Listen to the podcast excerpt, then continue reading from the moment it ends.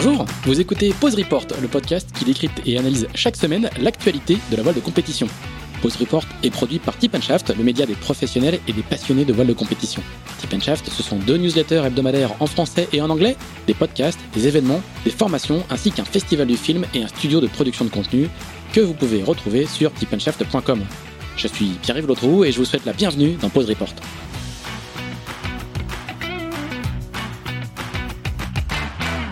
Bonjour à tous, bonjour à tous et bienvenue dans ce 32e épisode de Pause Report, le podcast hebdomadaire de Tip Shaft, qui explique, décortique, décrypte, analyse l'actualité de la voile de compétition sous toutes ses coutures en compagnie des meilleurs experts. Nous sommes le mardi 8 juin, il est un peu plus de midi et nous allons parler de classe 40 et en particulier de la CIC Normandie Channel Race qui s'est achevée vendredi dernier avec comme toujours une lutte à couteau tiré sur ce parcours extraordinaire et nos deux invités y ont participé, ils sont en train de s'en remettre doucement. Le premier a pris la, cinquième place avec son compatriote suisse Simon Coster à bord de Banque du Léman. Il s'agit de Valentin Gauthier qui doit nous écouter depuis Lorient, sauf si je me trompe. Salut Valentin. Non, non, tu te trompes pas. Salut. Et le second euh, a terminé deuxième avec Achille Debout sur Lamotte Module Création. Et il s'agit de Luc Berry, qui nous a donc dit tout à l'heure, qui nous parlait depuis Carnac. Salut Luc, tu nous entends? Salut Pierre-Yves, salut Axel, salut Valentin. Et nous avons euh, toujours bien sûr Axel Capron, le rédacteur de Tip Shaft, qui euh, lui ne bénéficie pas de l'incroyable soleil du Morbihan en cette magnifique journée. Il est à Levallois. Axel, est-ce que tu nous reçois? Oui, tout à fait. Oui, il fait grand soleil également. Voilà. Eh ben Axel, tu vas nous faire un, petit compte rendu euh, rapide de cette édition 2021 euh, de la CIC Normandie Channel Race. On va respecter le naming puisque c'est un nouveau sponsor euh, qui a donné son nom en partie à la course et, euh, euh, course, euh, bah, j'allais dire presque toujours magnifique quand il s'agit de la, la Normandie Channel Race. Est-ce que tu peux nous faire donc un petit récap? Ouais, tout à fait. Comme souvent sur cette course qui, a été créée en, en 2010, on a eu le droit à une régate de tous les instants avec des rebondissements, des passages à niveau, des écarts qui se sont faits et défaits.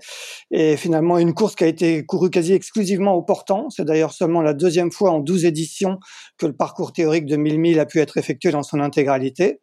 Au passage du Fastnet, c'est Crédit Mutuel avec Yann Lipinski et, et Gainet qui sont passés en tête. Et finalement, la décision s'est faite un peu sur la fin, euh, vers le rat Blanchard, avec une toute petite avance qui a été prise à ce moment-là par Axel Tréhin et Frédéric Denis, dont c'était la première course sur le nouveau Max 40 Project Rescue Ocean, et qui se sont finalement imposés en 4 heures 17, en 4 jours, pardon, 17 heures et 50 minutes nouveau temps de référence de la course, avec une heure d'avance sur la mode module création de Luc et Achille. Derrière, ça a été très chaud, hein, puisqu'il y a seulement six minutes entre les deuxièmes, donc Luc et Achille, et le cinquième, Banque du Léman, avec euh, Valentin et Simon, et il y en a qui se sont terminés. Il y a eu des écarts de quelques secondes, je crois, entre le deuxième et le troisième, ou entre le troisième et le quatrième, je me souviens plus bien. Alors, messieurs, première question. Cette course est, d'une intensité euh, quand même assez rare. Elle se court en double, donc euh, paradoxalement, on dort encore moins qu'en solitaire. Vous allez nous confirmer ou pas. Euh, moi, je l'ai faite trois fois ou quatre fois, je crois, et à chaque fois, c'était vraiment. on finit sur les rotules. Est-ce que d'abord, vous avez vous avez juste récupéré de l'intensité de cette course-là? Je sais pas qui est-ce qui veut parler de son physique d'abord. Alors, vous avez plus de... Euh, vas-y. Euh, alors oui, oui, oui, c'est vrai que c'est intense. Ça, euh, tu, l'as bien expliqué. Il faut faut pas se faut pas se planter. Et moi, écoute, ouais, j'ai à peu près récupéré. Alors, je suis rentré à la maison. On avait deux jours sur place là, en attendant la remise des prix. Vu qu'on est arrivé vendredi et la remise des prix c'est dimanche. Et là, c'est, je reprends un peu la routine avec les enfants et j'ai récupéré, mais je vais pas avoir beaucoup de temps de me reposer parce qu'on repart assez rapidement en course aussi. Valentin, est-ce que toi tu t'es tu t'es remis de ce de ce finish d'enfer? Ouais ouais bah écoute pareil euh, on a eu un petit peu de temps pour se remettre en plus la course n'a pas été courue dans des conditions euh, dantesques comme l'année dernière donc euh, alors forcément nous ça nous tire sur les organismes mais le bateau a un peu moins souffert donc on a passé moins de temps à remettre le bateau en état derrière donc ça nous a laissé un peu plus de temps pour pour nous remettre en état. Ouais. Alors, est-ce que on, va on va on va rappeler que c'est c'est une course de cheminot, hein. Il y a que des passages à niveau normalement, mais là pour le coup ça c'est plutôt les, barrières se sont levées un, petit peu euh, dans le bon sens à chaque fois, sauf un petit peu sur la fin où ça a été un peu plus un peu plus tricky. Est-ce que est-ce que vous pouvez euh, est-ce que vous pouvez nous, nous, nous, dire un petit peu, bah, chacun à votre tour, comment, comment vous avez vécu la course? Alors forcément, euh, j'imagine que vous ne les avez pas vécu de la même manière, surtout sur la fin. Mais on commence par toi, Valentin. raconte un petit peu comment toi, tu as vécu le, ce, parcours très particulier, très sophistiqué et qui est, vraiment le, c'est le, c'est le, presque une, académie de la course côtière tellement, tellement on passe dans des endroits incroyables. Ouais, bah comme tu dis, on tourne un peu tous les coins pourris du tous les coins pourris de la Manche et de la mer Celtique là, donc effectivement, il y a pas mal de, il y a pas mal de, il peut se passer vraiment beaucoup de choses à chaque fois, quoi. Euh, du coup, nous avec Simon, on a plutôt assez mal vécu notre course, pour être très honnête. On a fait un assez bon début de course. Par contre, ça nécessitait d'être vraiment très, très, très, très fort dessus la première nuit. Et après, le lendemain matin, petite erreur de lucidité. Et pour le coup, euh, ça s'est bien barré par devant. Et après, bah, le reste de la course, euh, on a passé tout notre temps un peu à recoller avec le paquet des leaders et à se refaire décrocher juste au moment où ça, où ça reprenait. Donc, vraiment pas une course facile pour nous, quoi. Finalement, on finit cinquième, euh, pas très loin, euh, ni des premiers ni des deuxièmes surtout, mais euh, disons ce résultat reflète pas vraiment la course qu'on a vécue avec Simon, j'ai l'impression. vous êtes à 6 minutes du deuxième en finale, hein. c'est une cinquième place qui se joue à, pas grand chose. Ouais, c'est ça. Bah, autant il y a des fois, tu as l'impression que tu te bats jusqu'au bout, que tu donnes tout et que tu es vraiment dessus et que tu es mal payé avec une cinquième place. Autant moi je pense que cette fois-ci, notre cinquième place, on est là où, là, où, là où on devait. quoi on a on a raté pas mal de trucs, on a été dans on a fait des, des, des grosses bêtises et du coup euh, je pense que finir à 6 minutes du deuxième euh, c'est plutôt euh, c'est plutôt le mieux qu'on pouvait espérer quoi. Alors Luc le fameux deuxième. Raconte-nous comment tu l'as vécu. Je pense que tu l'as plutôt bien vécu. Ouais, alors c'est sûr que quand, quand tu finis deuxième à 6 minutes du cinquième, oui, oui, t'es es plutôt très content et très soulagé lors du passage de la ligne. nous, nous, alors c'est juste pour remettre le contexte, nous on a on s'entraîne avec euh, bah, les cinq là. on s'entraîne, on va dire tous les jours là avec euh, Tanguy Le Glatin. Euh, donc on se connaît bien, on connaît les forces et les faiblesses de, chacun de nos bateaux. Et on avait l'impression d'être un, entraînement général. D'ailleurs, il y avait, en avait quelques-uns à, la, VHF qui qui simulé un peu ce que disait Tanguy, on remet en situation telle personne attend l'autre et tout. Enfin bref, c'était assez rigolo. Mais c'est le groupe d'entraînement de Lorient, hein. littéralement, hein. c'est tout le groupe d'entraînement de Lorient. Ah bah ouais ouais ouais, et puis on était à vue, on avait les limites même pas besoin de regarder la IS quoi. Euh, et, et, nous, on savait que ça pouvait potentiellement partir par devant parce qu'on n'a pas le bateau le plus récent, même si on a bien travaillé sur les traves et les voiles cet hiver. Donc euh, les premières nuits, on va y revenir. Hein. Ouais, les premières nuits euh, étaient un petit peu bah, pas stressantes, mais d'un autre côté, on avait bien travaillé ça avec Achille en se disant, on sait que ça va partir, euh, mais on sait aussi euh, d'expérience que c'est une course qui peut revenir et qu'il y a des passages à niveau à peu près toutes les 6 heures. Donc euh, ça, ça, a été le cas en arrivant sur l'île de White, en contournant. On a fait la même bêtise que Valentin là, hein, avec la tampon de, avec zone tampon euh, à Starpoint là où les deux autres ont réussi à nous prendre 10 000 en l'espace de, en l'espace de quelques minutes. Euh, parce que nous on est resté tanké euh, et à 100 mètres au vent il y avait 18 nœuds alors que nous on en avait 8. Et après, ouais, une belle bataille jusqu'en Irlande, euh, une histoire de casier quand même. Euh, je crois que tout le monde a pris des casiers. Je sais pas si tout le monde s'est baigné, mais. J'ai encore la, le casier dans la quille. Et, puis, ouais, on a eu un peu de réussite vers la fin euh, avec les autres qui ont tamponné, qui nous ont gentiment attendus, euh, sauf Axel. Hein, Axel et Fred nous ont pas attendus à Aura Blanchard pour tout ça finir une bataille de jibe. On en a fait une vingtaine, je crois, entre le rat Blanchard et, l'arrivée et ça pouvait être très honnêtement n'importe lequel d'entre nous, entre nous, Valentin, euh, euh Antoine et, et Crédimut, euh, qui pouvait euh, remporter la deuxième place, on va dire, à la fin. Donc c'était un peu de réussite, mais il fallait, il fallait, tirer les bons bords. Donc nous, on est très, très satisfait avec Achille. On va, on va peut-être juste dire un petit mot, un tout petit mot du parcours parce que on, on, le connaît, mais les gens qui nous écoutent pas forcément. Hein. On, part, en gros, on part de la, de, la baie de Seine. Alors, vous avez tiré tout droit sur l'île de White. Hein. Il n'y a pas de, il n'y avait pas de. Oui. D'habitude, on va faire le tour de, Saint-Marcouf, mais euh, c'est pas le cas. Là, vous avez tiré tout droit. Euh, non, non, si, on est, passé, on est passé par Saint-Marcouf. Ah, il y a eu Saint-Marcouf, pardon. Euh, donc Saint-Marcouf, après, c'est traverser de la traversée de la Manche, euh, le, le, tour de l'île de White par le par le Solent. Hein, donc on, on, on, va découvrir euh, des coins mythiques euh, chez nos amis anglais. Les fameux, les fameux bancs de sable euh, où euh, tous les ans il y en a un qui s'échoue. Et là, je crois que ça a été le cas voilà. Donc là, il y a énormément de courants. Euh, il faut, il faut, il faut passer, il faut passer avec le courant. Ensuite, il y a toutes les pointes anglaises où à chaque fois il y a des passages à niveau. Ensuite, vous remontez vers l'entrée de, vous, vous traversez le, la mer Celtique et vous remontez à l'entrée à l'entrée du canal Saint-Georges qui sépare l'Irlande de, de l'Écosse, en gros, de l'Écosse et, et du Pays de Galles. Ensuite, vous relongez toutes les côtes irlandaises pour aller virer le fastnet euh, vers l'ouest. Et là, vous redescendez, vous faites le tour de Guernesey. Je, je me trompe pas. Hein. Je, Exactement. Je, fais Exactement. Et là, et là, c'est le final. Donc là, il y a le rat blanchard. Donc euh, il y a 12 nœuds euh, en vivzo dans un sens et dans l'autre. Et il y a encore le rat, bar, le rat barfleur quelquefois, qui lui est de l'autre côté de de la presqu'île du Cotentin. Et là, vous redescendez, en général, là aussi avec du jus, vers, le, vers la baie de Seine. Donc c'est vraiment un parcours, euh, c'est un saut d'obstacle, c'est un parcours de cheval en fait. Hein. Ouais, exactement. Et, ça ressemble en gros, euh, en ayant navigué sur cette course-là avec des figaristes, à, deux étapes de Figaro, quoi. Donc euh, d'affilée. d'affilée, d'affilée, d'affilée. Le finish a été, ultra serré comme comme toujours. Axel, un petit un petit rappel, hein, le, c'est la tradition parce que maintenant sur la Normandie Channel Race, les, les finishes un peu un peu incroyables. Ouais, ouais, complètement. C'est, toujours une course qui donne lieu à des finishes assez incroyables. la, la, Palme, je crois, elle revient à l'édition 2018 euh, avec euh, qui avait vu Louis Duc et, et, Gwen Rioux se faire coiffer sur le fil. Je crois qu'il y avait une régate, c'était vraiment une régate dingue à la fin et ils avaient terminé 6 secondes seulement derrière euh, Phil Sharp et, et, Julien Pulvé. Et si on prend même les deux dernières éditions, elles ont également été très serrées. On avait seulement une minute d'écart en, en 2019 entre le duo Émeric Chapelier-Pierre Brasseur et le tandem Pietro Luciani-Pablo Santourde. Et l'année dernière, ben Valentin nous en parlera peut-être, mais il y avait seulement euh, six minutes d'écart entre entre le premier Banque du Léman et son dauphin euh, Crédit Mutuel. Donc effectivement, c'est toujours des, finales, des finishes de dingue. Quoi. Valentin, euh, c'est quoi le, le, le, quel rythme il faut adopter sur une course sur une course comme, comme celle-là? Parce qu'il y a, 1000 milles, donc c'est c'est effectivement pas une étape de la solitaire du Figaro, c'est deux grosses étapes c'est quoi le, le, bon tempo à adopter pour tenir le coup et, et en double? Bah écoute, moi j'ai tendance à dire que c'est vraiment le pire format de course, quoi, parce que quand tu pars pour une transat ou ou pour un sprint de 24 heures, tu sais que bon bah soit le sprint tu peux vraiment te cramer jusqu'au bout et ça ira, soit euh, la transat, euh, bon bah tu tu sais que si tu vas trop fort tu tiendras pas, donc tu te préserves un petit peu. Tandis que là, tu sais que tu peux vraiment tirer vraiment très très fort euh, sur la couenne et, et, que ça va passer, mais il faut être hyper vigilant parce que la perte de lucidité, elle, elle se paye cash, quoi surtout euh, comme tu disais dans une course avec euh, avec autant de passages à niveau quoi.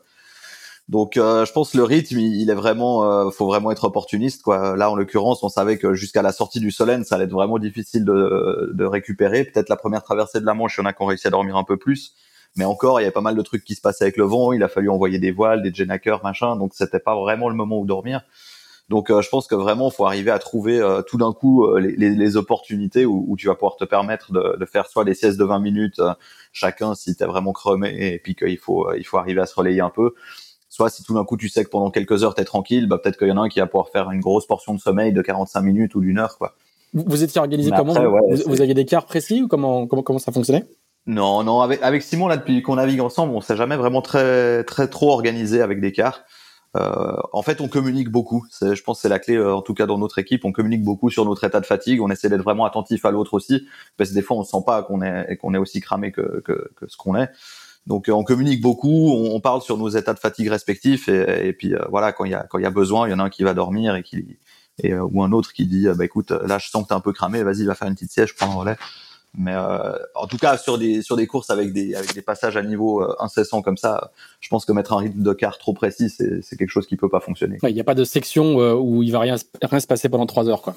Bah, on sait qu'il y a des, il y a des sections euh, typiquement quand on passe euh, on passe Lenzen et qu'on monte à Toscar, souvent bon c'est une section là en l'occurrence on a beaucoup dormi parce qu'il se passait pas grand chose. Il pourrait se passer des choses, mais on repère comme ça un peu à l'avance quand on prépare la navigation euh, des, des, des, sections de navigation entre guillemets un peu plus auturières où on sait qu'il y aura moins d'effets de courant, d'effets de site, d'effets de pointe, tout ça, où on se dit bon bah là, si on a l'opportunité, on sait qu'on va enchaîner vraiment des siestes quoi. Et à l'inverse, bon bah comme tu disais tout à l'heure, toutes les pointes anglaises où il se passe à chaque fois des trucs, là on sait très bien que de la sortie du Solent à Lenzend, bon bah si on arrive à dormir 20 minutes, on le fera, mais faut faut pas faire beaucoup plus quoi. Axel. Ah et toi, Luc, bah, comment vous avez fonctionné à bord? Et est-ce que tu peux nous dire peut-être d'abord un, petit mot sur ton choix de, co-skipper, hein, euh, Achille Nebou, qui est, un figariste. Maintenant, ça fait, je crois, sa, quatrième saison sur le circuit Figaro. Alors, euh, bah, tout, d'abord sur mon choix, moi je, voulais naviguer, j'aime bien naviguer avec les figaristes parce que je trouve qu'on apprend énormément de choses. Euh, et j'avais habitude de naviguer avec Tanguy Le Turquet, j'avais fait la dernière euh, Transat avec qui j'aimerais bien, enfin on devrait pouvoir renaviguer cette année ensemble. Euh, mais lui, il était pas dispo. Il y, avait pas beaucoup de figaristes de dispo. Euh, L'année dernière, j'avais fait la Normandie avec Thierry Chabani, mais lui, il est très pris euh, avec Spindrift. Euh, Quentin Douguet, il était bah, avec Tanguy, avec qui j'ai navigué un petit peu aussi. Et, euh, et Tanguy m'a dit, écoute, Luc, il faut que tu faut que aies un gars avec qui tu vas t'entendre, il me connaît aussi, euh, et qui va pouvoir aller aussi vite que toi. Enfin, sans dire que je vais plus vite, hein, mais euh, avec ton bateau et qui va t'emmener au bon endroit. Il m'a dit prends Achille, point barre. Donc euh, moi j'ai dit oui monsieur. Et euh, on a fait quelques entraînements et tout de suite ça s'est bien passé. Donc, euh, vous vous connaissiez? Non, pas du tout, pas du tout. Je, je suivais Achille. Achille, c'est c'est un régatier d'exception. Hein. Il a fait euh, les champions du monde de SB20. Il a fait deux prépa olympiques en 4-7, euh, quatrième en jeune. Non, non, c'est c'est. Je pense qu'il va vraiment faire mal sur le Figaro euh, une fois que tout va se mettre en place, quoi. Donc, euh... ouais, ouais. Et comment vous vous êtes organisé du coup à, à bord? Alors moi j'essaye, moi j'aime bien dormir, hein, donc euh, clairement. Choisi la course idéale, oui. Je, je, je, savais que ça allait jouer sur la fin et, et, on a essayé de se mettre en place des quarts de une heure et demie. Donc en gros il y en avait un qui barrait et, pendant une heure et demie et l'autre il était en stand-by, mais dès qu'il y avait rien à faire, il, il se jetait à la manette quoi. Euh, après ça marchait pas tout le temps. On en on n'était pas à, est aussi rigoureux qu'avec certaines personnes avec qui je naviguais où il y avait un tableau Excel avec de telle heure à telle heure tu dors ou tu dors pas. Mais euh, mais non c'était assez flexible mais mais ah, enfin jusqu'à jusqu'au quatrième jour le dernier jour il y, a, eu zéro sommeil. Donc euh, autant dire que ça, tout ça ça tient tant que ça peut quoi. Et, et l'entente a été bonne avec Achille ouais ouais ouais. Excellent excellent. Très très très très bien. Ouais.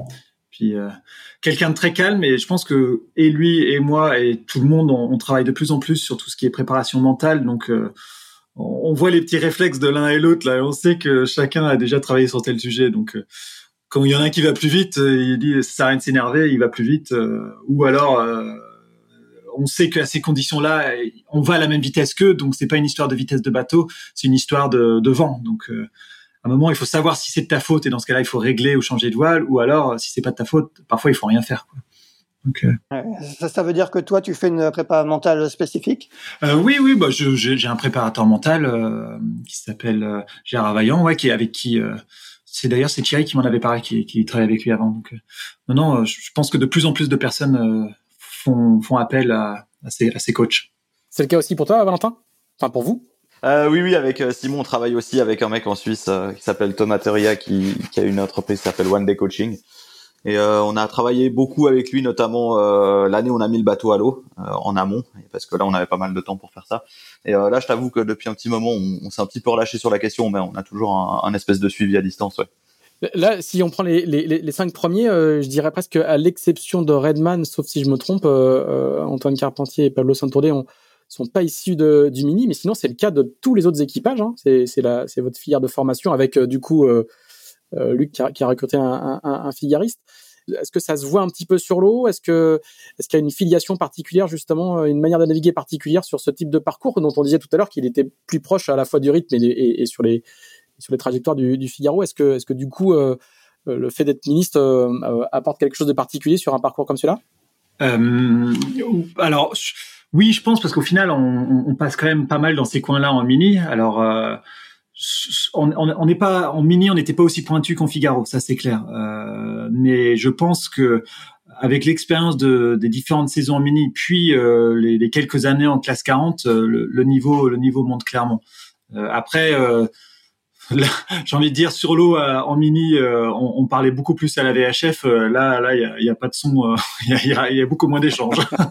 Il y a beaucoup moins d'échanges par rapport à ça. Par contre, l'ambiance à terre, moi, je retrouve clairement l'ambiance de ma promo 2015 de mini, quoi. Surtout proto. Alors, il y a Valentin qui était en série, mais entre Axel, Fred, Simon, on était tous en proto en 2015. Ouais. Valentin? Ouais, bah, j'allais dire un peu pareil. Sur l'eau, pas forcément, mais à terre, c'est sûr qu'on retrouve l'ambiance un peu, l'ambiance mini, quoi. Après, dans la manière de naviguer, enfin, typiquement, la Normandie, moi, je trouve qu'on navigue pas beaucoup en manche avec les mini, quoi. On va une fois au Fastnet dans l'année, mais euh, c'est des coins qu'on connaît assez peu au final. Donc, euh, euh, je trouve assez pertinent d'ailleurs euh, Luc euh, qui dit qu'il aime bien naviguer avec des figaristes sur cette course. Je pense que je pense que c'est assez juste dans la manière de faire le casting, quoi. Donc, dans la manière, disons, d'appréhender la navigation, je pense qu'il y a quand même pas mal de différences avec le mini. Euh, par contre, je pense que les bateaux ressemblent beaucoup plus euh, à des Mini qu'à des Figaro euh, en plus gros au final. Alors c'est un peu moins vrai avec le Figaro 3, mais encore, euh, ça reste quand même des bateaux euh, qui sont plutôt planants, qui sont plutôt légers par rapport à leur taille et à leur surface de voile. Donc, je pense dans la manière d'utiliser les bateaux plus que dans la manière de naviguer, ouais, on retrouve clairement. Enfin, moi, j'ai retrouvé beaucoup de réflexes du Mini, quoi.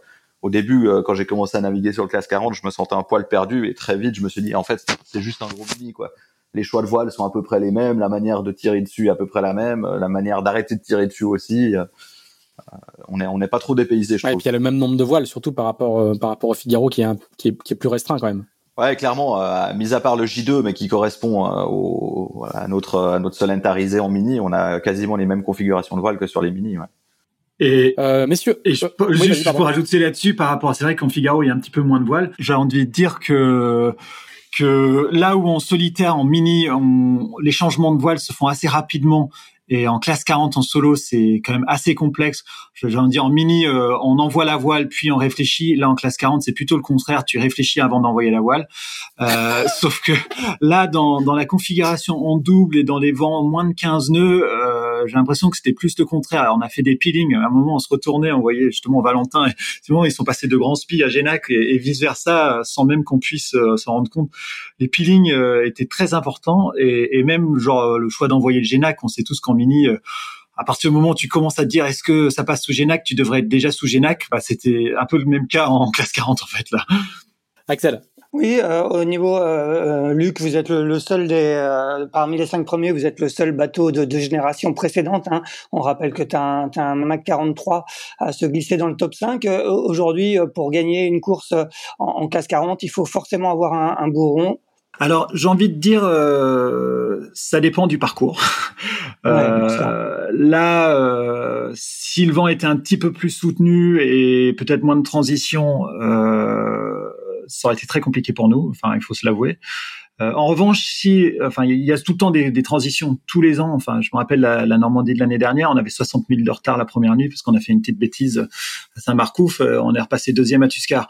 Euh, donc, euh, j'ai envie de dire sur ces courses-là, c'est jamais très simple. Mais, euh, mais non, on voit que les nouveaux bateaux vont vite et surtout, ils ont pas beaucoup de trous. C'est ça qui est assez dingue. Même dans le petit temps, ils vont vite. Et c'est ça qui est assez impressionnant. Il faut féliciter les, les architectes d'ailleurs. Valentin, ton sentiment, toi, sur la question? Euh, bah, un peu pareil que Luc, hein, effectivement. Hein. je pense que selon les courses et selon les conditions, je pense qu'un bateau, euh, un bateau bien né euh, de des générations précédentes euh, euh bien optimisé comme comme celui de Luc. Là, il a parlé tout à l'heure du travail qu'il a fait sur son étrave, mais enfin moi je trouve que c'est vraiment impressionnant la différence par rapport à l'année dernière, quoi. je pense que ces bateaux peuvent encore, en tout cas, jouer aux avant-postes si ce n'est gagner une course. Après, effectivement, sur un parcours euh, un peu plus large, avec du vent un peu plus soutenu et euh, un bord de reaching euh, tout d'un coup un peu plus long dans l'histoire, ça devient difficile, ouais, je pense. On, va on va donner quelques quelques éléments de, de contexte pour bien comprendre. Hein. C'est-à-dire que le, le, vainqueur Project Rescue Océan Excel Train, euh, c'est le numéro 162, c'est un bateau qui a été mis à l'eau cet hiver. Le bateau de Luc Lamotte Module Création, donc comme disait Axel, c'est un, un Mac 40.3 qui est le 153. Vous, vous, prenez le numéro de des bateaux, vous avez leur euh, plus il est élevé, euh, plus le bateau est jeune. Euh, Redman a été aussi mis à l'eau euh, cet hiver. Euh, Crédit Mutuel, lui, est le plus ancien des nouvelles générations. Et vous êtes un tout petit peu plus jeune, Banque du Léman, avec le 159. Et toi, c'est Valentin, donc c'est un, Mac 40.4. C'est bien ça, hein? Je me, je, ouais, me trompe pas. Ce qui est assez, ce qui est assez étonnant, du coup, effectivement, on, on sait que le, le, le travail qu'a mené Luc sur son bateau. Les, quatre bateaux de, cette génération, de la génération la plus récente, ils ont effectivement les étraves, euh, très très volumineuses. Euh, la mode module création a une étrave moins volumineuse qui date de la génération précédente, mais du coup, pour optimiser un petit peu cette étrave, euh, Luc, tu as raboté ton brillon. Est-ce que tu peux nous expliquer un petit peu? Et on a vu ça beaucoup en IMOCA aussi cet hiver. Hein. Oui. tu peux nous expliquer un petit peu en quoi ça consiste comme chantier et pourquoi et pourquoi tu l'as fait? Alors oui, on avait, alors, on, savait pertinemment que le que le Mac 3 était un petit peu trop tendu et un brillon trop bas et on le savait par la quantité d'eau qu'on avait sur le pont euh, et, dans, dans, les oreilles. Euh, mais l'idée c'était de voir comment on pouvait faire évoluer ce bateau sans pour autant que ça nous coûte le prix d'un bateau neuf, quoi. Parce que euh, et, et on, on, a regardé ce qui, enfin, ça, ça a d'abord été commencé en, en IMOCA avec euh, le Charal qui a un petit peu spatulé. Ils sont pas allés plus loin que la Crashbox euh, pour des raisons de, sécurité et de coût. Et enfin, voilà, ils voulaient pas aller beaucoup plus loin que ça. Euh, mais déjà, ils disaient qu'ils avaient des gains. Je discutais pas mal avec Pifou et, puis les différentes équipes qui me disaient, bah ouais, ouais, déjà on voit des gains, alors que nous on a des foils et on n'est pas allé très loin. Donc on a une réflexion autour de ça avec Sam, à se dire bah est-ce qu'il faut pas aller plus loin que ça? Et depuis le début d'ailleurs, Tanguy Le Glatin nous dit qu'il faut, faut complètement refaire l'étrave. Euh, mais on savait qu'on n'allait pas faire plus de puissance, on n'allait pas pouvoir euh, rajouter du volume parce que si on faisait ça, il aurait fallu venir jusqu'à pratiquement la moitié de, de la coque. Euh, C'était pas l'idée non plus. Donc l'idée, c'était plutôt de, de spatuler un petit peu comme un ski, c'est-à-dire quand on est dans la poudreuse, on est content que juste l'avant du, du ski soit là pour nous, nous faire sortir. Et, euh, et, et, on a fait euh, bah, des études avec Sam, euh, des, de la simulation numérique avec euh, moi mes anciens collègues, parce qu'avant je travaillais dans, dans, une boîte à Nantes là qui s'appelait Hydrocéan, qui nous a fait des calculs sur Houle pour conforter entre guillemets nos, nos notre choix. Et, et, clairement, on a on en voit deux deux, deux intérêts, c'est que bah, premièrement il y a le brillon bute moins dans les vagues, donc on a moins de traînées, et, et la forme de la spatule fait lever l'avant, donc on a un effet de portance verticale qui est assez impressionnant. Donc on gagne euh, au portant surtout et même un petit peu au reaching euh, aux angles bas. Aux angles hauts, quand c'est de la puissance pure, là, on n'a pas gagné. Euh, voilà. Et est-ce qu'on a perdu peut-être un petit peu auprès dans le petit temps? Mais bon, voilà, quand on regarde statistiquement le vent sur les courses, il y avait même pas à réfléchir. Valentin, toi, tu disais, donc vu de l'extérieur et en tant que concurrent, tu trouvais que le, le bateau avait été bien upgradé quand même. Hein? Ouais, bah on l'a beaucoup vu euh, cette année en faisant les entraînements avec Tanguy là où enfin Tanguy aime bien nous faire euh, beaucoup de speed tests et euh, tester un peu toutes les configurations de voile par rapport à toutes les configurations d'angle de vent et tout ça.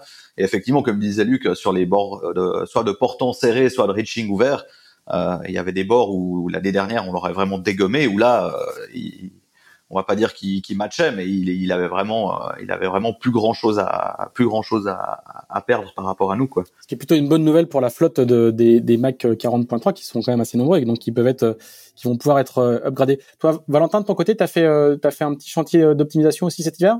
Oui, un tout petit chantier, ouais. On a refait toute la structure du bateau, on a reculé le moteur, on a refait tout le système de ballast et on a rajouté des volumes d'insubmersibilité.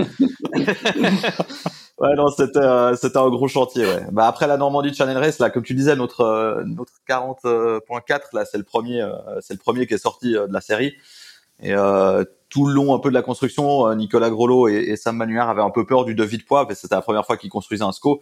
Donc entre le volume développé de la coque qui est supplémentaire et, la structure qui est nécessaire à l'avant pour tenir ce volume euh, à l'avant, euh, je pense qu'ils avaient peur d'être au-dessus du poids de jauge minimum. Et du coup, il avait été construit vraiment léger, quoi. Et du coup, sur la Normandie Challenge Race l'année dernière, on a fini dans 35 nœuds près avec, je sais plus, 115 de coef. Enfin, on a passé 48 heures à vraiment secouer le bateau dans tous les sens. Et euh, je dois dire que la structure avant du bateau avait passablement morflé. Donc euh, ça, il a fallu un peu revoir la copie. Et, euh, d'ailleurs, je salue le professionnalisme du chantier JPS, hein, parce que les, bateaux suivants avaient été un peu revus en structure et eux ont, tout à fait tenu. Et, euh, du coup, Grelot a pris vraiment à sa charge toutes les réparations de la structure à l'avant et tout le, renforcement de la structure avant. Et à côté de ça, avec Simon, ouais, on a voulu reculer le moteur qui était un peu euh, au milieu de la descente. Alors autant pour des, questions de, centre de gravité que pour des questions d'ergonomie. Là, c'était pas possible de rentrer dans le bateau et d'avoir ce truc euh, devant nous. Euh, enfin, pour rentrer dans le bateau, ça va, mais qu'on devait sortir avec un spi bien trempé qu'on avait ferlé à l'avant et le ressortir par le cockpit, c'était impossible. Donc ouais, ouais, on a reculé le moteur, on a profité de gagner un peu de, volume de ballast aussi en, réduisant tous les tuyaux des ballasts, vu qu'ils sont comptés dans le volume. Et enfin, ouais, comme je disais, on a on a rajouté des volumes d'insubmersibilité dans le bateau, euh, comme le veut euh, l'évolution euh, de la jauge de la classe 40, quoi. Donc ouais, on a passé trois mois à bouffer de la poussière avec Simon. Ouais. Axel. Ouais, Luc, tu, tu, parlais de gains au portant et, et au reaching. C'est de l'ordre de combien les, les gains que tu, que tu, as constatés avec, avec ton étrave un peu plus spatulée? Ah, je sais pas, mais je, je, si je dis pas de bêtises, euh, je pense qu'au reaching serré, euh, les Mac 4 pouvaient nous mettre deux nœuds. là, là, on est au plus autour de 1, 1, 2, quoi, d'écart. Donc, euh, on a toujours un déficit, mais qui est réduit au, reaching, enfin, au reaching bas, hein, de l'ordre de, de 0,8, 1 nœud ce qui est énorme, ce qui est énorme, euh, sachant que c'est pas forcément là où, on savait qu'on allait avoir des gains parce que ça allait moins buter dans les vagues, mais euh, voilà. Mais les, gros gains, euh, je, souligne, sont restent quand même au portant. là où le bateau il, s'enfonçait dans les vagues, là il, passe, il passe beaucoup mieux. Et vu que l'objectif de l'année, c'est quand même la Transat Jacques Vabre, où on est quand même censé faire, j'espère, un peu de portant, voilà, c'était en vue de, de cette course-là qu'on qu a fait l'optimisation. Bon, et ça, et ça doit mouiller un petit peu, un petit peu moins quand même? Ouais, alors les gens, dès que je mets des vidéos euh, dans vraiment de l'air euh, sur, les réseaux, ils voient que c'est, ils me disent, bah en fait, ça mouille toujours ton truc. Oui, ça mouille toujours, ça reste un Mac 3, mais ça mouille euh, beaucoup moins. Ouais. Faut quand même le top manchon. Mais je, je, je, je, je, je persiste à dire, et je, signale que même les Mac 4, j'ai fait une transat, la transat du Rock au mois de janvier sur le, le clair. Celui-là, il mouille aussi. Hein. Valentin, qu'est-ce que t'en penses? Ouais, mais l'autre, il mouille pas. non, euh, oui, oui, ça mouille. Bah, il y, a, toujours des conditions dans lesquelles ça mouille. Hein. Euh, on va pas se leurrer. Après, c'est sûr que quand même, quand je vois les vidéos euh, de Luc, bah, notamment d'avant, surtout la modification des traves, on a quand même beaucoup, beaucoup moins d'eau sur le pont que que, que ça, quoi. Oui. Mais c'est sûr qu'il y a, y, a, y a toujours des allures où on prend des vagues qui viennent taper sur le bordé par le côté où on se fait rincer. Ça, c'est inévitable quand même. Pour, pour parler de, de, cette nouvelle génération de bateaux, donc on, on a vu les, les Mac 40.4, on a vu les, les, Maxi de David Raison. Euh, il y a deux, deux, nouveaux bateaux qui, qui vont sortir dans, dans les semaines et, même dans les jours et dans les semaines qui viennent. Il y aura le premier Pogo euh, plan Verdier construit chez Structure pour Jean Galfion. On attend aussi les, les tout premiers Clac 40 euh, signés VPLP chez Multiplast. Qu'est-ce que que vous savez de, de ces bateaux? Et j'imagine que bah, pour pour vous c'est forcément excitant de, de, de voir euh, des nouveaux architectes se, mêler à, cette bataille architecturale? Ouais, bah il y a aussi le lift euh, V2 là qui a été mis à l'eau euh, hier ou avant-hier, je crois, chez, chez V1 Ouais, ouais. non, c'est sûr que c'est excitant. Après, c'est un peu flippant aussi, hein, mais bon, c'est le jeu. on a été les premiers à construire les nouveaux bateaux, donc euh, donc on savait très bien pertinemment que à la fois derrière il y aurait des optimisations de nos bateaux qui allaient sortir, et à la fois on se doutait pas qu'il y aurait autant de, de nouveaux plans qui allaient sortir, mais il y avait quand même déjà des rumeurs, notamment du plan Lombard. Donc euh, maintenant, on va on va voir un peu euh, la copie des autres et on, a on a beaucoup regardé les images 3D et tout ça. Après, les architectes font quand même bien attention à poster soit des images qui sont pas forcément les vraies images du bateau, soit des images où on voit pas ce qu'on ce cherche. Donc euh, maintenant qu'ils vont aller sur l'eau, on va pouvoir comparer un peu ce qui se fait. Après, je pense pas qu'il y aura de de révolution dans la vitesse des bateaux quoi. On a vu notamment avec les Max 40 qu'il y a des allures où ils sont un peu plus à l'aise que nous et, nous dès où on est un peu plus à l'aise qu'eux. C'est tout un peu des histoires de, compromis dans la tension des carènes, dans le rocker, dans, dans la manière de, de, comment de, développer les volumes de la coque. Et euh, je pense qu'avec les nouveaux bateaux, ce sera pareil. Ils auront des points forts et des points faibles. Et, à la fin, c'est comme, toujours, c'est un peu les statistiques de course qui font les, les choix des architectes et qui vont définir si, si ça fonctionnera ou pas. Luc, euh, qu'est-ce que tu sais toi de, de, ces nouveaux bateaux à venir? Eh ben, bah, déjà euh, en tant que qu'adhérent et même représentant de la classe, euh, je je ça, c'est je trouve ça hyper excitant. Enfin, c'est quand même dingue. Là, on va avoir cinq nouveaux bateaux parce qu'il y a aussi le Étienne Bertrand fait en Afrique du Sud. Ouais, bien sûr. Euh, je trouve ça complètement dingue. Ça la classe est en train d'exploser. Euh, bon, déjà en chiffres, en nombre d'adhérents, mais aussi euh, euh, avec ces, ces, différents bateaux. Après, sur les bateaux, ça va être dur de faire de tirer des conclusions tout de suite parce que là, les cinq bateaux qui existent, enfin qui s'entraînent, enfin les quatre nouveaux, on va dire déjà avec avec avec les deux Maxi, les deux Mac 4 euh, les, faut savoir que les mecs dessus sont bons, euh, qu'ils savent régler leurs voiles, qu'ils ont beaucoup travaillé avec les voiliers, parce qu'on parle des bateaux, mais les voiles, les, les plans de voilure ont beaucoup évolué aussi. Et ils en sont arrivés déjà à la V2, voire la V3 de ces bateaux-là. Là, on va avoir le Lombard, le Verdier, qui vont sortir avec un emplacement du mât, un emplacement de moteur, un emplacement de quille, qui, avec un peu de chance, ce sera la bonne équation tout de suite mais on voit à chaque fois qu'entre les placements d'Emma, la quête, euh, là, les maxi, euh, entre euh, celui de Yang qui est sorti l'année dernière et, celui-là, ils ont quand même changé. Yang, il a changé de mât. Ils ont, ils ont reculé les, ils ont reculé le, ils ont mis plus de quêtes. enfin, ils ont dû passer un peu de temps à, à trouver le, le, truc optimal. Donc je pense qu'on va avoir des différences, mais il faudra peut-être attendre encore un petit peu. Je, me demande si c'est pas l'année prochaine qu'on saura vraiment quel bateau va le mieux. Enfin, je sais pas ce que tu en penses, toi, Valentin. Bah, c'est sûr que c'est sûr qu'il y a un peu de développement. Déjà, ne serait-ce qu'en fiabilité, euh, je pense que, enfin, en tout cas, nous, on a mis un moment avant, avant d'arriver à, pouvoir naviguer avec un bateau euh, où on casse pas des petites bricoles ou un peu de structure à gauche à droite. Donc, euh, déjà, de ce point de vue-là, il va y avoir un petit peu de temps avant que ça se mette en route. Et effectivement, on va falloir que les que les skippers prennent la mesure de leur bateau, euh, qu'ils retravaillent peut-être certaines voiles, comme tu disais. Donc ouais. Je pense que la, la Transat Jacques Vabre va, va livrer quand même quelques enseignements déjà. Je pense qu'au début de saison prochaine, on, en saura déjà beaucoup plus. Après, sur les grandes tendances, euh, on va, enfin, ce qu'on, les grandes différences, c'est un bateau roqué, un bateau tendu, euh, le volume à l'avant, les lancements, on voit le, le clac là avec euh, le franc-bord à l'arrière qui monte très haut, donc un bateau assez pincé à l'arrière. Enfin, on, parle, tout le monde veut la même chose, tout le monde veut de la puissance, mais veut pouvoir avancer euh, au portant en VMG. Et on voit qu'ils ont tous reculé à fond les mâts, les quilles. On va se retrouver avec des GV toutes petites, des J1 très grands un écart entre le J1 et le J2 assez considérable parce que le J2 est limité en taille. Euh, donc euh, non non c'est c'est passionnant c'est passionnant. On, on, a le sentiment qu'il n'y a pas il y a pas vraiment de hiérarchie qui se qui se dessine et même que que, que la, prime aux, à ceux qui ont une année de développement de plus comme vous Valentin elle est pas euh, elle, elle, a pas l'air colossale quoi ce qui est ce qui est, ce qui est pas très juste. Bah, en fait, le, le, problème avec cette prime à ceux qui ont une année de plus, c'est que l'année dernière, il y a une petite pandémie qui a annulé la moitié des régates et on n'a pas vraiment pu bénéficier de notre prime au bateau neuf et à l'expérience. Quoi. À savoir que nous, on avait un bateau neuf sur la Jacques Vabre, mais on l'a mis trois semaines à l'eau. Euh, euh, on l'a mis à l'eau trois semaines avant la Jacques Vabre, donc euh, c'est sûr qu'on est parti à la découverte sur la course. Quoi. Ça vous a pas empêché de faire une, une place incroyable. Hein ah oui, oui, non, c'est sûr. Moi, je te dis, euh, je le dis souvent, mais si on m'avait proposé déjà de prendre le départ et de tout péter la première nuit, j'aurais déjà signé à quelques semaines du départ, parce que il y a un moment, on savait pas si on serait au départ et on a des partenaires qui avaient organisé un immense événement au Havre et tout. Enfin, vraiment, il y a eu, y a une phase très, très stressante, quoi.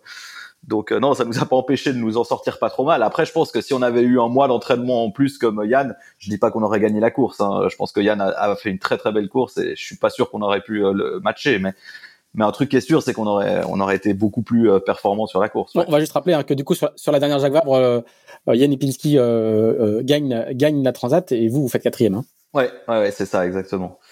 Et du coup, nous, on espérait pouvoir bénéficier l'année dernière, surtout, bah voilà, de, de, tous les enseignements qu'on avait tirés sur la Jacques Vabre et du fait que et du fait que les nouveaux bateaux qui allaient sortir allaient avoir un peu moins d'expérience que nous, etc. Et euh, bon, bah, il n'y a pas eu de transat anglaise, il n'y a pas eu de transat qu'avec Saint-Malo. On s'est vengé sur la Normandie Channel Race, mais mais maintenant, en fait, on a pris une année de retard dans tout ça et, les, les, concurrents qui arrivent sont très affûtés, ont déjà des timings qui leur ont permis de beaucoup naviguer. Donc, euh, ouais, ouais. Je pense que maintenant le jeu est vraiment hyper ouvert et d'ailleurs, c'est vraiment chouette. Axel. Oui, on a, on a l'impression que, que, que la, la, classe 40 vit une sorte de, de seconde révolution avec, euh, on, l'a dit, hein, je crois qu'il y, y, aura quasiment 25 euh, bateaux neufs entre les, les deux éditions de, de, la route du Rhum, euh, un niveau qui, qui monte avec des, des skippers qui, qui, reviennent, on voit des, des, skippers comme Corentin Douguet et autres qui, qui, qui reviennent dans la classe, plus de, de, plus en plus de bateaux qui s'échangent. Comment vous analysez un peu cette sorte de, de boom, de nouveau boom de la classe? Luc, comment tu vois ça?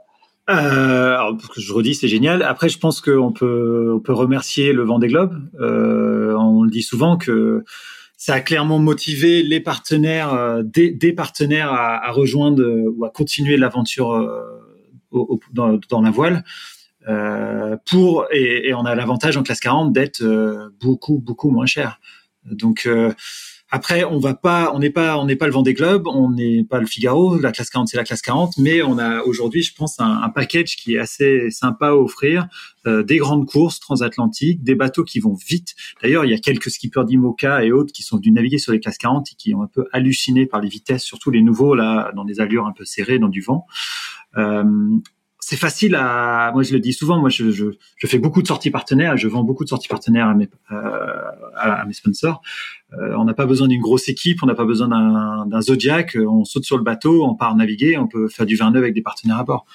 Euh, et, et, tout ça avec une, un niveau de compétition qui, je pense, va monter. Alors ça, je le dis à mes sponsors que ça va être de plus en plus dur de faire des podiums au vu de tout le monde qui débarque dans la classe.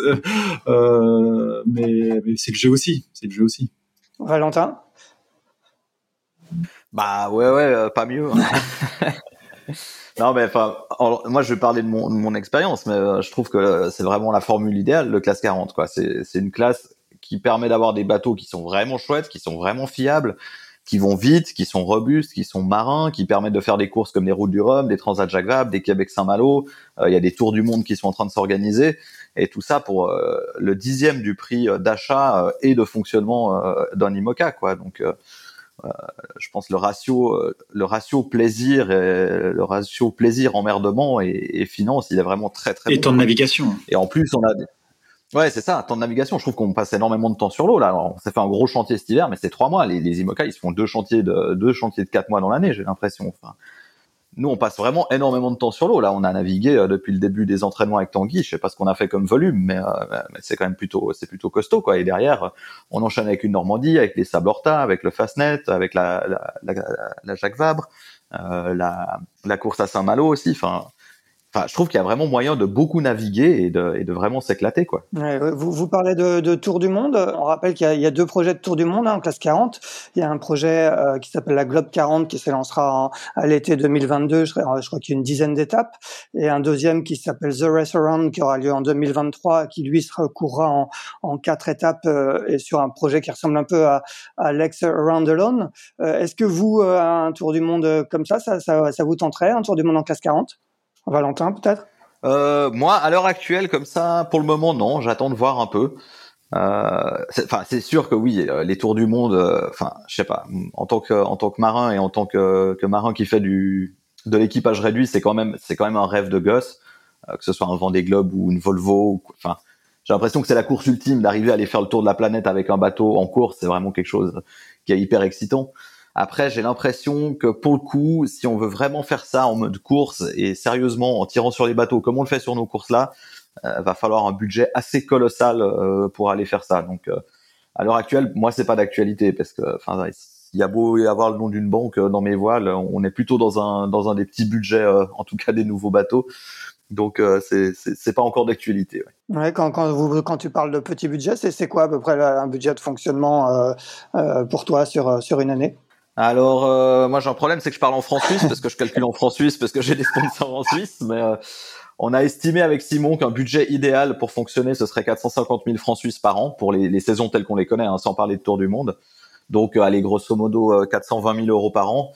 Et euh, nous, à l'heure actuelle, on tourne plutôt euh, avec euh, 250 000 euros par an avec Simon, quoi. Du coup, euh, bah, du coup, on fait la préparation et les chantiers d'hiver nous-mêmes. On se paye pas beaucoup. Enfin, on hésite avant d'acheter des voiles, tout ça, quoi. Après, je vais pas pleurnicher. hein, on a un super bateau. Euh, Il y en a qui rêveraient déjà de juste pouvoir se sortir un petit salaire comme on le fait. Donc, je cherche pas à, à apitoyer, mais euh, mais mais c'est aussi la beauté de, ce, de cette classe 40, quoi. C'est de pouvoir, euh, avec un budget un petit peu plus réduit et en faisant quelques sacrifices, avoir des projets euh, qui tournent quand même de manière plutôt professionnelle, quoi. Parce que justement, de nouveau, les bateaux sont assez simples. À deux, avec un technicien hors pair dans l'équipe comme Simon, euh, on n'a aucun problème à, à gérer euh, le bateau euh, techniquement sur la saison. Quoi. Et Luc, toi, tes, ces projets de tour du monde, est-ce qu'ils te, est-ce qu'ils te tentent? Alors moi, je vous cache pas qu'un jour j'aimerais bien faire le tour du monde, c'est sûr. Euh, alors aujourd'hui, est-ce que euh, il vaut mieux pas tout tout tenter pour faire le tour du monde en, en IMOCA, euh, sachant que c'est le budget Alors oui, comme il disait Valentin, est-ce que euh, ça va quand même être assez important Je pense le budget du tour du monde, il va falloir euh, modifier les bateaux, il y a du monde aux escales et tout ça. Euh, après, euh, si l'opportunité euh, s'offre à moi, je cache pas qu'entre entre coureurs de l'arrivée, euh, en refaisant les courses, on en parlait un petit peu à l'arrivée de, de la Normandie. C'est vrai que ça fait rêver l'espèce d'ancien Bob Challenge là, avec quelques étapes, surtout qui parlent de pouvoir la faire en solo. Après voilà, je vous dis ça, j'en ai pas parlé à ma femme. alors J'espère qu'elle va pas écouter le podcast. donc, donc, Grosse erreur. Grosse grosse erreur. erreur. mais euh, mais euh, non, c'est sûr, ça, ça, ça fait rêver. Et, euh, et je pense d'autant plus avec des nouveaux bateaux qui vont être un peu plus.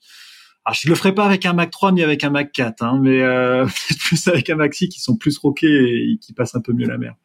Par contre, ce qu'il a dit, Valentin, c'est très, très important sur le budget. Là, aujourd'hui, les, les bons projets classe 40, on est aux alentours de 250-300 000 euros. Alors, il y en a un, euh, peut-être deux qui sont beaucoup plus. Juste parce qu'on a des beaux stickers dans la voile et on essaye de faire le truc, c'est pas non plus des gros projets. Et il faudrait pas non plus que euh, que ça se transforme entièrement parce que euh, voilà, aujourd'hui il y a rien vraiment qui limite ça dans, dans la classe 40. Alors c'est un sujet qu'il faudrait en effet peut-être traiter sur le nombre de voiles et tout ça. Mais euh, aujourd'hui, si quelqu'un arrive avec 500 ou 600 000 euros, il va pouvoir faire plus de voiles, plus de développement, plus de trucs. Et en effet, ça, ça aura un impact sur la Plus de mâts. Alors moi, des mâts, j'en ai fait plein et j'ai pas le, gros- le plus gros budget non plus. hein.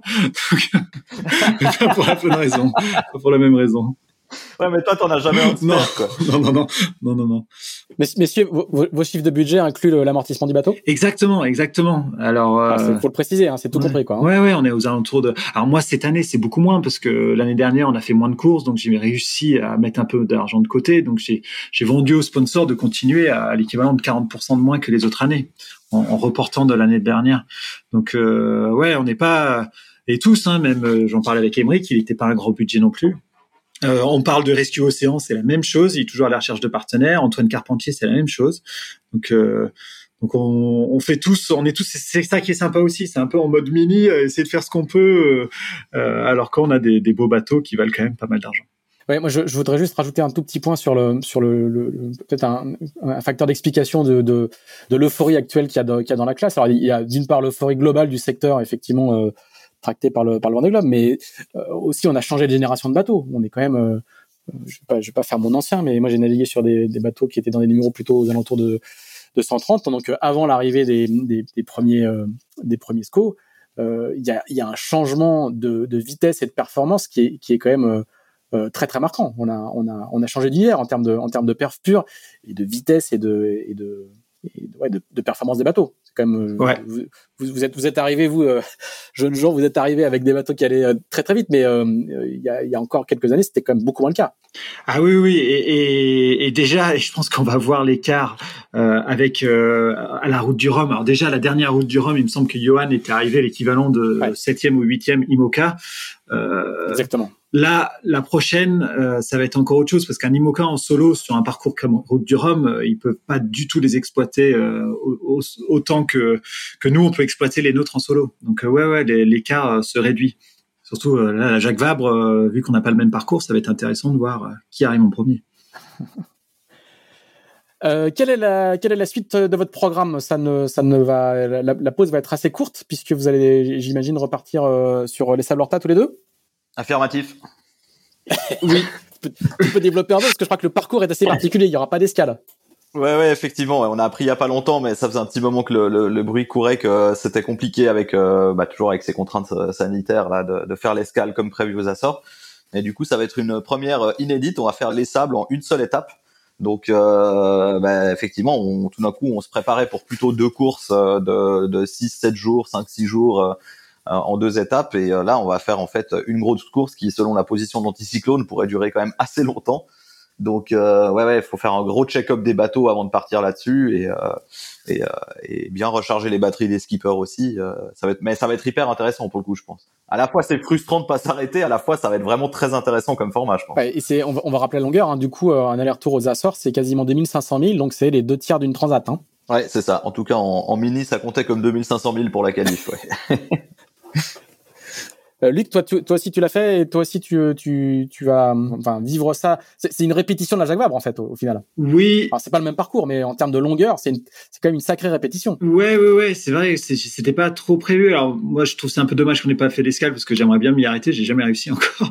Et je devais euh, au début essayer de le faire avec mes sponsors, une étape aller au retour, mais là, c'est vrai que faire l'aller-retour c'est un peu compliqué.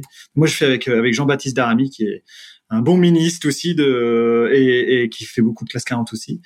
Et d'ici là, ça va aller très très vite parce que je dois aussi sortir mon bateau de l'eau là pour des histoires de casier. Et j'ai toute une semaine de sortie partenaire la semaine prochaine. Donc euh, euh non, c'est pas trop de repos là. Et par contre, j'ai hâte d'aller d'aller euh, d'aller traîner autour des Açores. Axel? Ouais, derrière, le, je pense que le grand objectif de la saison pour, pour vous deux, c'est la Transat Jacques Vabre. Euh, Est-ce que, comment vous voyez un petit peu les, forces en présence sur cette Transat Jacques Vabre? Quels sont, selon vous, les, les bateaux qui seront plus ou moins à l'aise sur euh, les, quels seront les dessins qui seront plus ou moins à l'aise sur ce parcours? Bah, le Mac 3 retaillé. Hein. Non, je rigole. pas sur la première partie, sur la deuxième, ça peut être pas mal. Non, juste pour revenir sur la Jacques Vabre, euh, on n'en a pas parlé, mais il y a, il y a aujourd'hui 48 classes 40 d'inscrits. Je crois que c'est euh, c'est assez exceptionnel. Je crois que c'est le plus grand nombre. Euh, c'est le record, ouais. C'est le record, ouais. Avec, il me semble, pas loin de 11 ou 12 euh, nouveaux bateaux, ou 12, ou 12 SCO. Donc, euh, donc ouais, ça va, ça va, ça va bien jouer, je pense. Et, et au niveau des forces en présence, comment tu, tu, tu les vois Ah oui, pardon. Entre, entre Mac 40.4, euh, Maxi et, et les nouveaux arrivants? Bah, j'ai envie de dire, euh, là il y a les cinq, enfin les quatre euh, SCO là euh, dont on parlait de l'entraînement. Euh, il me semble qu'il y a euh, Aurélien Ducrot qui va arriver avec son bateau, qui va quand même être pas mal. Il y a, il y a d'autres Mac 3 aussi. Hein. Il, y a, il y a, il y a des petits jeunes là. Il y avait Kevin Block là et son skipper là avec un Mac 3 qui allait bien. Il y a hum, comment il s'appelle? Seb Digan, un autre petit un autre petit jeune Seb Digan avec euh, Monsieur Jambou qui ont aussi retaillé l'avant. Euh, il y a Quito de Pavan qui a aussi coupé son nez. Euh, donc dans des, des, anciennes générations qui connaissent bien leur bateau, je pense que ça, ça va être, euh, il y aura cela. Et puis euh, dans les nouveaux, ouais, ça va. Bon, on, met quand même euh, Axel Tréhin, Crédit Mutuel, enfin Yann Lepinski, Redman, Valentin et Simon en haut de la pile, quoi. Non? Qu'est-ce que t'en penses, Valentin? Bah ouais, ouais. moi, je mettrais bien Perry aussi. Hein, Non, ben c'est sûr que. On est bah, beaucoup trop cordial. on n'était pas du tout aussi cordial dans la bataille de Jibe jusqu'à l'arrivée. Hein. T'étais pas aussi cordial quand tu m'as fait le bord du facteur à Guernsey, surtout. euh... Non, mais oui, effectivement, je pense que déjà le groupe d'entraînement de Lorient, euh, enfin, on va le redire et le, répéter, mais je pense que naviguer en classe 40 avec Tanguy Le Glatin euh, comme entraîneur, c'est un facteur de performance énorme, si ce n'est indispensable euh, pour bien figurer sur les courses, je pense. Et euh, donc, euh, effectivement, tous ceux qui auront bénéficié de ces conseils seront plutôt à placer en haut de la pile. Et après, on va attendre un peu de voir ce que donnent les nouveaux bateaux, mais c'est sûr qu'il faudra les surveiller de près. Et, et, tous les anciens bateaux, retravaillés ou pas, il y a quand même beaucoup de gens qui pourra tirer son épingle du jeu, surtout sur un parcours comme ils nous ont comme ils nous ont proposé là, avec beaucoup de VMG. Euh, le dégolfage sera peut-être statistiquement un peu plus propice au SCO, mais derrière tout ce qui est alizé portugais et alizé profond, euh, je pense qu'il y a beaucoup de bateaux qui pourront jouer. C'est ce que je vais dire. Le, la, donne change quand même sur la Jacques Vabre. Il n'y a plus le, il y a plus le, les, les, bords de reaching euh, dans les alizés à l'approche de l'équateur et surtout à la sortie, à la sortie de, du poteau noir où il y avait quand même 1000 milles sur les portières, hein, qui étaient quand même très très favorables justement aux, aux, nouveaux bateaux. Là, le fait qu'il y ait beaucoup de portants VMG, ça ouvre quand même pas mal le jeu, non? Ouais, les 1000 milles du Mac 4, ils sont plus là, ouais. après, euh, après, on s'est rendu compte qu'on était quand même assez à l'aise euh, dans le portant VMG, euh, surtout dans le médium, donc c'est plutôt aussi une bonne nouvelle. Mais ouais, ouais, ça, ça ouvre beaucoup plus le jeu qu'un parcours traditionnel au final, je, je pense. Après, le, la, la, porte de passage au Cap Vert ferme aussi quelques options. Euh, ferme aussi, euh, enfin, ça ferme un peu la porte à toutes les routes nord, quoi, qui auraient pu aussi être assez favorables au SCO. Mais de nouveau, ça va dans le sens que tu dis de, de, de remettre plus de bateaux dans, dans le game. Ouais. Axel? Luc, la, la, question de journaliste euh, type, tu, tu, sais avec qui tu vas faire ta Transat Jacques Vabre? Tu disais avec Achille là, sur la Normandie Channel Race, Jean-Baptiste Daramy sur sur les Sables Horta, et pour la Jacques Vabre, tu, tu as fait ton choix déjà? Euh, Oui, oui, moi je vais. Alors c'est pas encore tout à fait officiel, mais on est entre nous là, c'est ça? Euh, il y a, Luc, n'oublie pas, il y, a, ta femme qui écoute. Ah oui, oui, non, non, non, non. Et, euh, non, non, avec, Tanguy, avec Tanguy de Turquet, avec Tanguy de Turquet qui vient de, en plus, signer une très très belle euh, deuxième place sur la Transat en double. Donc, euh, on doit encore finaliser un peu tout ça, mais. Mais on a une petite revanche à prendre, on va dire, par rapport à la dernière Jacques Vab. D'une, deux, on s'entend très très bien, et trois, il est très très bon. Donc voilà, pour ce qui est de l'année prochaine, euh, il y a une route du Rhum euh, en fin d'année prochaine, route du Rhum de 2022. Il y a, je crois, 70 euh, demandes d'inscription du côté des classes 40. Euh, Valentin, du, côté de Banque du Léman, bah, vous êtes aujourd'hui deux co-skippers, toi et Simon Custer. Qui va faire la route du Rhum? Ça, c'est encore une question de journaliste. Exactement. ça, cette question, on nous la pose depuis qu'on a annoncé la construction du bateau et on répond toujours la même chose. Il est encore trop tôt pour le dire. nous, avons attendu la 55e minute de cet enregistrement tout de même. Tu, tu, ouais, ouais, ouais, je, je, je, salue vos efforts. Écoute, euh, avec Simon, on en parle souvent. Euh, on arrive avec des réponses qui sont pas toujours les mêmes. C'est un peu la lacune de notre de notre de notre montage avec deux co-skippers qui jusque-là euh, marchaient très très bien. Après, moi, j'ai envie de te dire que c'est l'équipe qui ira sur la route du Rhum et que le, nom du skipper, euh, ça importera peu en fait. Alors, euh, on a chacun nos points forts et chacun nos points faibles, et peut-être nos adversaires aimeraient bien savoir pour évaluer euh, la concurrence, mais on est en train de réfléchir plus loin que ça avec Simon. On, a trouvé un fonctionnement qui, qui, nous, qui nous va bien. On, on réfléchit à pas mal de trucs pour l'avenir et on est en train de se dire que, bah voilà, euh, quel que soit le, skipper qui sera euh, qui sera au départ de Saint-Malo l'année prochaine, on va vraiment essayer de présenter la chose pour que ce soit l'équipe qui participe à la route du Rhum. Non, ça va pas se jouer à pile ou face. Non, ça se jouera pas à pile ou face. Ce sera euh, issu d'une discussion, mais c'est en cours. Donc, question de journaliste, réponse de Suisse normand. c'est ce que j'allais dire. très très rodé, bravo.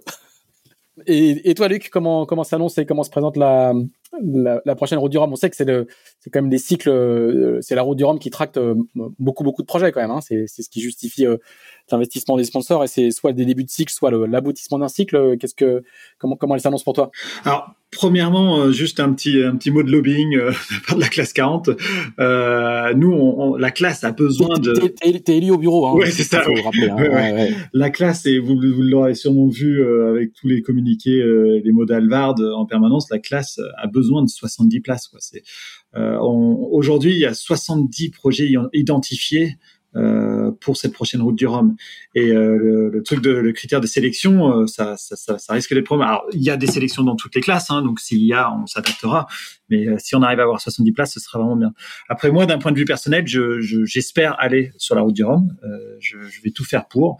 Après, là, c'est, trop tôt pour dire comment, avec quoi, et voilà. Mais bon, les, partenaires, j'espère, la mode, Module Création et compagnie sont, sont tous contents. Donc, euh, on va essayer de faire du mieux qu'on peut cette saison et faire déjà avec ce qu'on a. Moi, c'est une, une, année déjà de rallonge. J'avais trois ans de budget jusqu'à l'année dernière et ils ont rallongé cette année pour faire cette saison.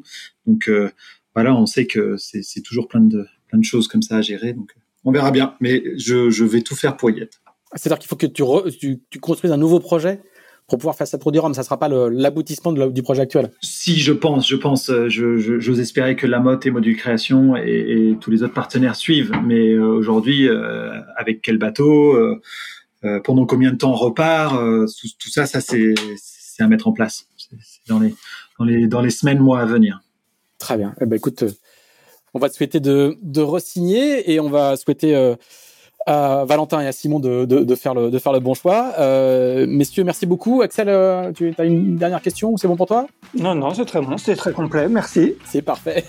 Merci, euh, merci beaucoup à tous les deux. On va vous laisser euh, et récupérer et travailler sur vos, sur vos bateaux pour euh, la suite qui va arriver très très vite. Et puis, Axel, on va se retrouver la semaine prochaine. On n'a pas encore décidé quel était notre notre sujet. On va se laisser porter euh, par l'actu. Merci à tous les trois. À bientôt. Merci à vous. Salut. Salut Axel. Salut Pierre. Merci de l'invitation.